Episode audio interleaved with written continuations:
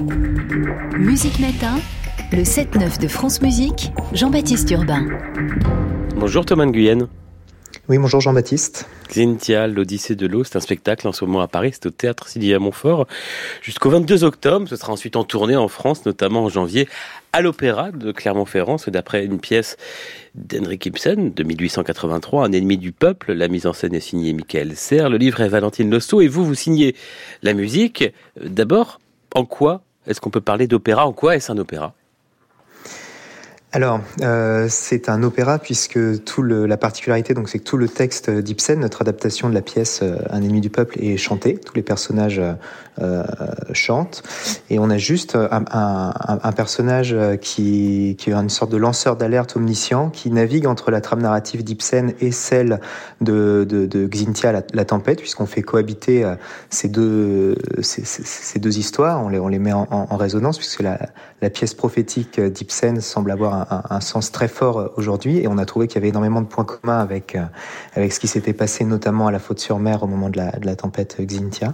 Et ce personnage euh, du messager du peuple parle, c'est la seule voix parlée qu'on a dans, dans l'opéra, mais tous les personnages qui appartiennent à, la fiction et qui, qui, qui traduisent du coup le, le, le réel qu'on qu'on connaît euh, chantent. Qu'est-ce qui vous a fasciné avec la librettiste Valentine Lesso, avec le metteur en scène aussi Michael Serre Dans cette pièce, elle date de la fin du 19e siècle, écrite en Norvège. Alors en fait, c'est donc une, une, sorte de puzzle qui s'est assemblé petit à petit. On avait déjà comme point de départ l'envie de faire un, un, spectacle sur la préservation de l'eau, créer un opéra sur la thématique de l'eau. Et puis on s'est intéressé à, à, Xintia, à la tempête, avec ce, ce, cette réflexion autour du nom déjà Xintia, qui est à la fois donc le, le nom de la tempête et aussi le surnom d'Artémis. Donc on trouvait qu'il y avait quelque chose de, de, de, de assez poétique dans, ce, dans, dans, la symbolique de ce nom. Et en faisant des recherches sur, sur la, la tempête, sur le la question de l'urbanisation au niveau des zones, euh, euh, des, villages euh, proches de proches de l'eau, proches de la mer, et ce qui s'est passé donc vraiment précisément à, la faute sur mer, on s'est dit, enfin c'est Michael Serre même qui m'a dit, parce que je lui, ai, je lui Xintia, et il me dit c'est dingue comme comme l'histoire de, de de, de, de, la faute sur mer et de la tempête est proche de ce qui s'est passé, enfin de ce que décrit Ibsen il y a 150 ans dans sa pièce Un ennemi du peuple. Donc on a trouvé ça très intéressant d'utiliser cette fiction pour parler de, d'enjeux, euh, d'enjeux écologiques, enjeux politiques très actuels, très contemporains. Et je pense que c'est d'ailleurs une des raisons pour lesquelles cette pièce est encore très régulièrement montée dans le théâtre. C'est la première fois, je, ne me semble pas dire de bêtises, mais qu'elle est montée pour, euh, euh, pour l'opéra. Donc c'est pour cette raison qu'on est arrivé qu'on en est arrivé là. Thomas Guyenne, va parler de votre musique précisément dans un instant, mais d'abord la voici, on s'immerge. Extrait de votre opéra Xintia, l'Odyssée de l'eau, c'est un, un teaser en mauvais français.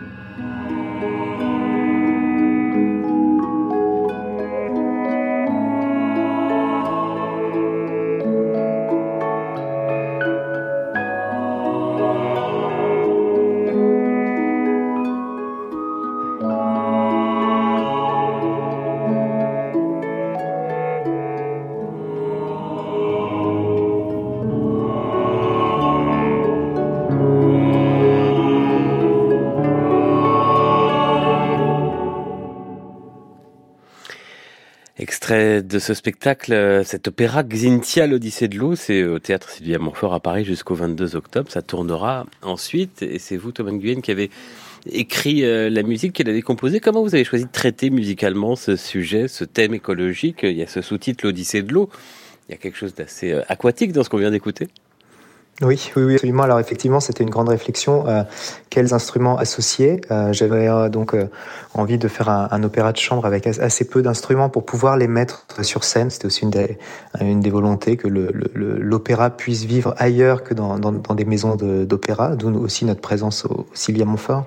Et donc le choix des instruments En fait, assez vite, j'ai eu envie de, de, mettre les ondes Marteneau et le cristal bâché, qui sont des, des instruments qui évoquent, à mon sens, l'eau. Euh, je suis pas, pas, le seul. Vous me rappelez le cristal bâché, ce que c'est en, en amour alors le cristal bâché, c'est une sorte de grand orgue de cristal, de verre. On, on a des tiges, euh, des tiges sur lesquelles on, on, glisse avec les doigts, un peu comme le, le verre en, en cristal. On, on, met de l'eau dedans et en fonction de la, la, la quantité d'eau, ben, on change la hauteur de la note. C'est un peu le même principe, mais en, comme un clavier.